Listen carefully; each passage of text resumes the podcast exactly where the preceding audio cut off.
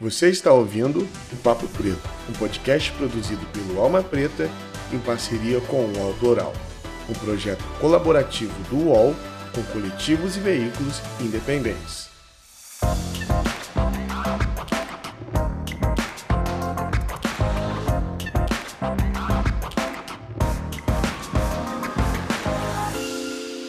Salve, salve galera! Muito bom dia, boa tarde ou boa noite.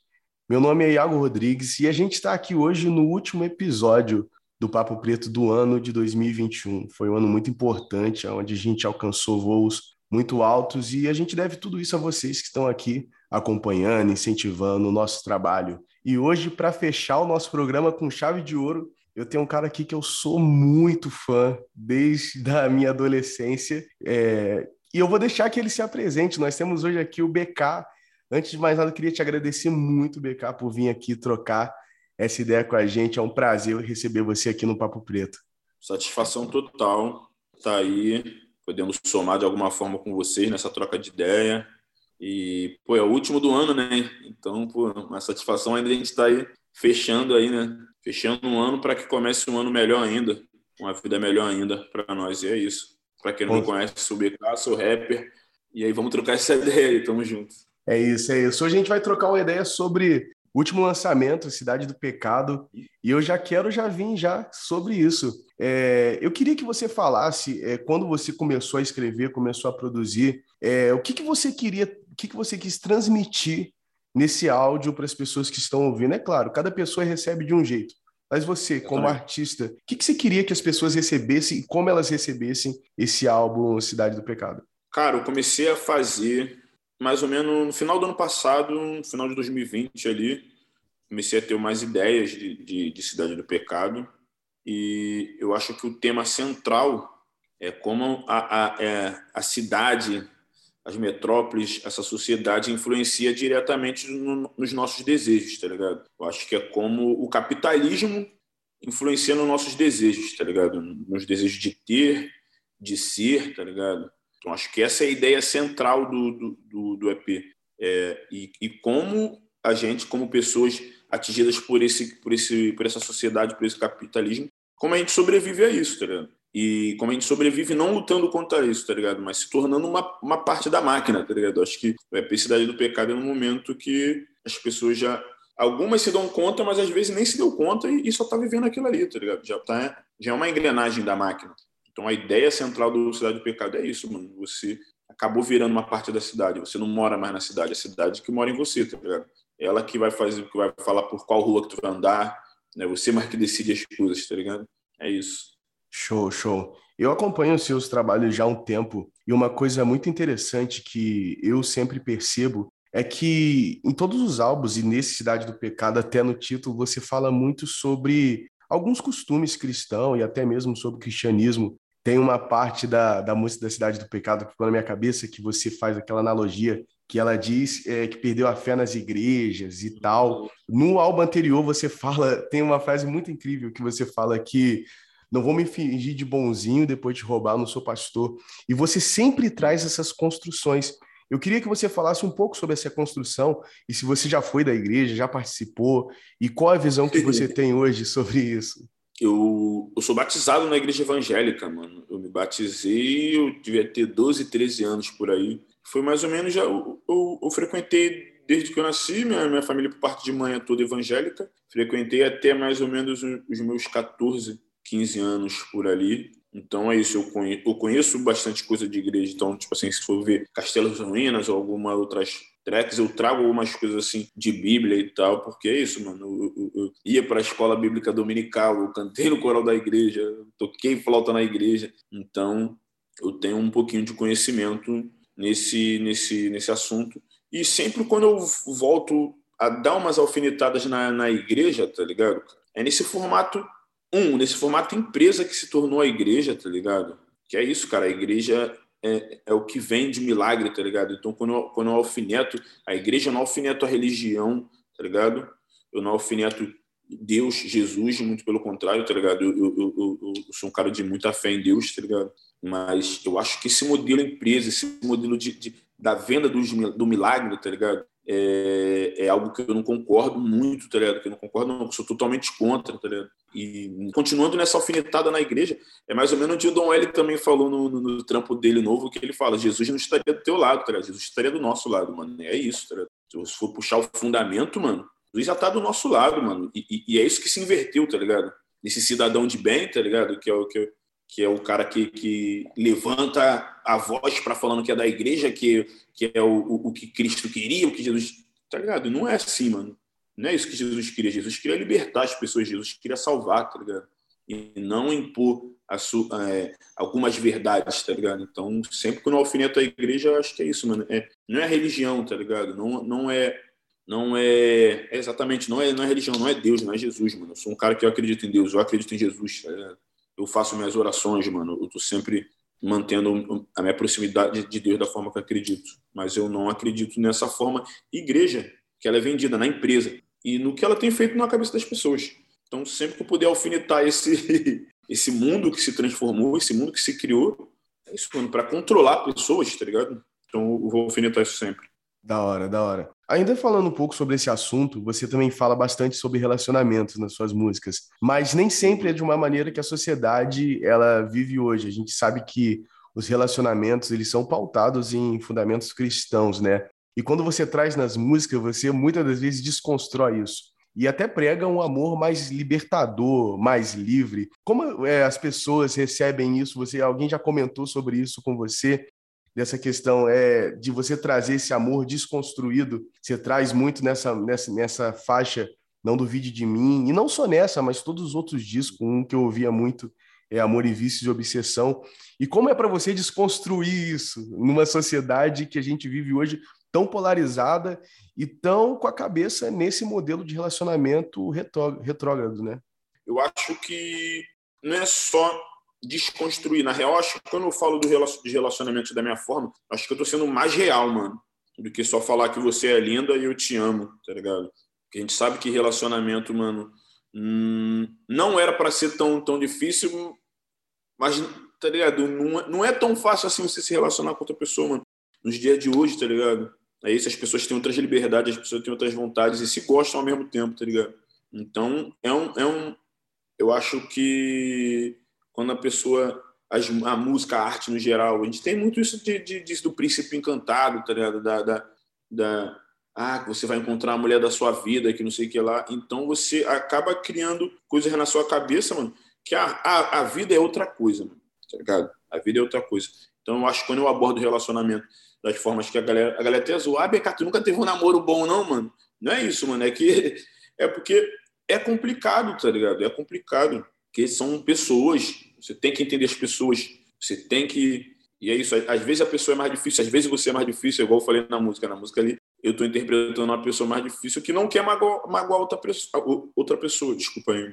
Mas acontece, mano. Então acho que, que eu tento ser o mais real possível. Porque a gente vê, mano, a gente, mano, a gente tá na rua, a gente sabe como é que é o relacionamento nosso com outras pessoas, a gente sabe como é o relacionamento dos amigos com outras pessoas que não são, não, não é esse, essa novelinha toda. São pessoas, são pessoas ou, normalmente adultas que estão crescendo, que precisam trabalhar, que precisam se cuidar, que precisam fazer um monte de coisa que o relacionamento acaba não sendo essa coisa linda toda que é, tá ligado? Então, eu falo, eu não, eu não, eu não, eu não acho que eu esteja desconstruindo um relacionamento. Eu acho que eu estou sendo o mais real do que é, mano, do que acontece, mano. São medos, são ansiedades e, e, e, de, e dos indivíduos, tá ligado? E quando isso se choca, administrar isso nem sempre é tão fácil, tá ligado? Muitas vezes é, é, é muito mais tranquilo e outras é mais difícil de lidar, mano. Da hora, da hora. Ei, você tá curtindo esse programa? Tá ligado que é realizado pela Alma Preta Jornalismo, né? Um veículo de multimídia independente que te informa sobre os fatos que cercam as nossas vidas negras nesse mundo. E que tal colar com a gente? Seja membro assinando qualquer valor na nossa campanha do Catarse. E olha, a gente tem mimo de gratidão. Faça parte desse corpo de Alma Preta. Acesse nossas redes. Alma Preta Jornalismo. É... Agora virando um pouco a página, a gente sabe que quando é, a gente fala de música e música preta, muitas pessoas rotulam só pelo fato de a gente ser pessoas pretas, elas colocam a nossa música nessa caixa de música de pessoas pretas ou música preta. E eu percebo que as suas músicas elas saem muito dessa caixa. E eu queria que você falar como é que você enxerga essa questão. Eu enxergo de uma maneira que música é música, mas a gente sabe que ainda assim, até alguns prêmios classificam a música preta de um jeito e a música de outro. Então, queria urban, que você falasse urban. sobre esse sair dessa caixa. É, tem isso, tem as categorias que é urban, é prêmio de rap, é melhor isso, aquilo. Inclusive, uma das brigas do, do, da galera preta lá nos Estados Unidos é isso, porque os caras ganham sempre álbum de rap, mas nunca ganham o melhor álbum do ano, tipo, no geral, tá ligado? Essa é uma das brigas. Mas como eu vejo a nossa música chegando em outros lugares? É essa ascensão do rap, mano. O rap, ele cresceu no mundo todo. E não ia ser diferente no Brasil, mano. Se você for ver todas as músicas pop hoje feitas no Brasil também, tem sempre elementos de rap. Os caras que estão produzindo ali ou coproduzindo são sempre pessoas próximas do rap, tá porque realmente o estilo musical mais tocado no mundo hoje em dia. Então, por que ser diferente no nosso país? Tá e eu acho que também com é, a música pop é, norte-americana chegando com muito mais força, sempre chegou, né? Mas acho que agora por, pelo tá mais próxima a música, a música e as indústrias estão mais próximas assim do que eu falo para o consumidor. É muito fácil o cara estar tá aqui, tá consumindo tudo que está acontecendo lá, não depende só agora de um top TVZ, tá ligado? Não depende agora só de comprar um, um, um Videotrex na, na, na feira, tá ligado? Hoje, hoje é muito mais fácil você acessar isso. Então, essa, essa indústria, essa, essa música norte-americana, ela tem chegado com muito peso aqui no Brasil e, junto dela, veio o rap, tá ligado? Então, eu acho que muitas pessoas estão se interessando pelo rap, o que é bom e também não é tão bom assim, tá ligado? Tipo assim, eu acho bem legal porque o mercado hoje do rap ele tem uma variedade maior, tem mais pessoas fazendo show, tem mais pessoas conseguindo mostrar os seus, os seus próprios estilos, mas ao mesmo tempo vem um, uma galera consumindo isso é, como se fosse qualquer música, tá ligado? Eu acho que o rap ele tem que sempre ter um, um Mano, a gente é criado na cultura hip hop, né, mano? A gente enxerga a cultura hip hop com outro cuidado, com outros olhos. Foi o que tu falou, mano. A gente, por ser preto, tá ligado? A cultura hip hop é uma cultura que trabalha diretamente na nossa autoestima, tá ligado? Então, e, e, ela é uma cultura de estudo mesmo, né? É legal você estar tá com os amigos também. Ah, mas isso aqui, Fulano sampleou isso em 2000 e tal, no beat de não sei quem. Ah, Fulano.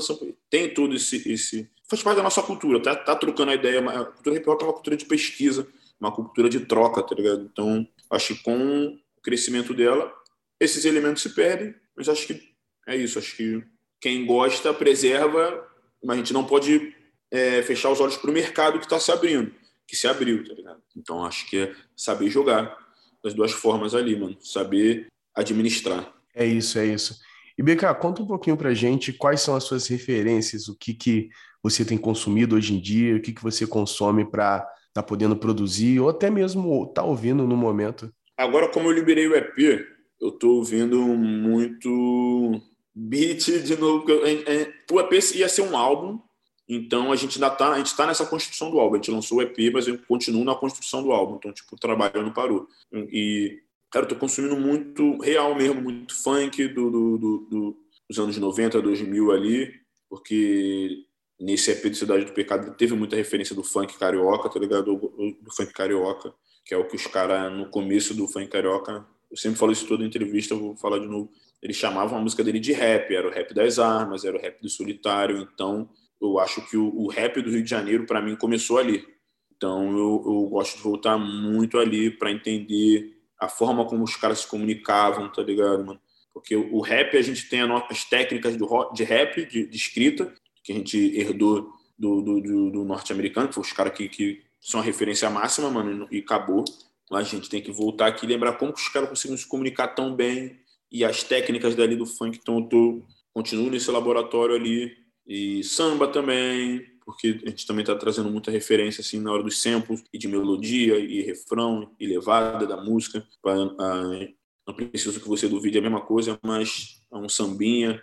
Então eu tô querendo amadurecer o EP pro disco, tá ligado? Eu, eu soltei o EP também para fazer, para ver como ele ia funcionar, para ver o que, a, o que a galera ia achar, também para a galera não se assustar assim de cara com essa mudança de sonoridade de, do líder em movimento para o Cidade do Pecado. Então, eu fiz isso nos Gigantes também, né? No Castelo Unidos eu lancei antes de Gigantes chegarem volume 1 e 2, depois lancei os Gigantes, então no álbum agora eu quero fazer a mesma coisa. E, e é isso. Então, estou procurando ouvir coisas que me deixem mais dentro do universo do trabalho, para não dispersar muito. Quando estou criando alguma parada, eu preciso ficar muito focado naquilo. Então, estou procurando estar tá ouvindo mais músicas que tenham mais a ver com o trampo. Mas no, no, no, meio disso aí, a gente sempre para para ouvir alguma paradinha. Então, tipo assim, o álbum do Don L, estou ouvindo muito, cara. É... Cara, uma parada que eu gostei muito esse ano, o EP do Hatch. O EP do Hatch eu gostei muito. É... Cara, as paradas do MD Chef que tá soltando sempre, eu, eu, eu, eu, curto muito. O trampo do Borges. Borges é uma mulher aqui do Rio que eu, que eu acho o trampo dele bem, bem visceralzão mesmo. Acho bem maneirão mesmo a entrega que o Borges tem. E rap norte-americano a gente tá sempre consumindo, né, mano? Então, não precisa nem citar os nomes, mano. É a indústria do rap norte-americano. Então, aí quer pra dizer... caraca, foi mal. Não, é isso mesmo. então quer dizer que tá vindo o Alba aí agora 2022 ou 2023? Ah, não, 2022. Eu quero tentar soltar ele no primeiro semestre ainda. Tipo assim, já tem algumas coisas encaminhadas de beat e tal, letra. Eu quero evoluir Cidade do Pecado, só que eu quero fazer agora de uma forma mais introspectiva, tá ligado? Tipo, Cidade do Pecado eu tava interpretando alguns personagens ali, algumas vivências, e agora eu quero amadurecer o Cidade do Pecado trazendo para mim a vivência, tá ligado? O BK, a Bebe Biquila dentro da Cidade do Pecado, tá ligado? Essa, esse, eu quero evoluir aquele, aquela vibe ali do EP, tá ligado? É isso que eu quero fazer agora. Assim, já estamos, já tá bem encaminhado. Já tô é... ansioso já, mano, para poder esse daí. Nem digerir todo o Cidade do Pecado, mas já tô ansioso para esse outro, mano. Mas, mas você vai complementar, uma coisa vai complementar a outra, tá ligado? Uhum. Queria dividir em três partes o Cidade do Pecado. Mas eu gosto de fazer disco, mano. Não, não dá. Eu queria fazer três EPs, tá ligado? Eu queria fazer um EP e mais dois EPs ano que vem. Mas eu gosto de fazer disco, mano. Eu gosto de fazer disco é um processo que, mano, é um processo que tu fica esgotado depois. É doído fazer disco, mas eu gosto, mano. Eu gosto, então eu vou, vou cair para dentro desse. É um filho, disco. né? É um filho. Gosto de fazer filho. Legal, BK. Infelizmente a gente está chegando aqui no final do nosso programa. O programa é muito rápido, mas, cara, ano que vem a gente está inaugurando nosso estúdio aqui em São Paulo. É, eu tenho falado isso aqui nos programas. E a gente vai inaugurar nosso estúdio aqui em Sampa. E, cara, feliz de trocar essa ideia com você. E tomara que no álbum você já está convidado para colar aqui no nosso estúdio e trocar oh, essa oh, ideia com a gente ao vivo. É só me chamar que eu vou. Só me chamar. Então é isso, cara. Muito obrigado por participar aqui do nosso podcast. Obrigado aí, galera, você que chegou até aqui. É, Salve, rapaziada. Esse ano foi um ano muito difícil, esse ano de pandemia mas também foi um ano que o nosso podcast estourou, então sou muito grato à galera que tem acompanhado e até por você estar tá aqui, BK. E a gente se encontra no ano que vem, galera. Ano que vem a é gente está tá aí com o estúdio, o BK já vai colar já. Em março a gente inaugura, então a partir de março a gente está com, com esse carro na rua aí, BK. Brigadão. Fala aí onde a galera pode encontrar você, o seu EP.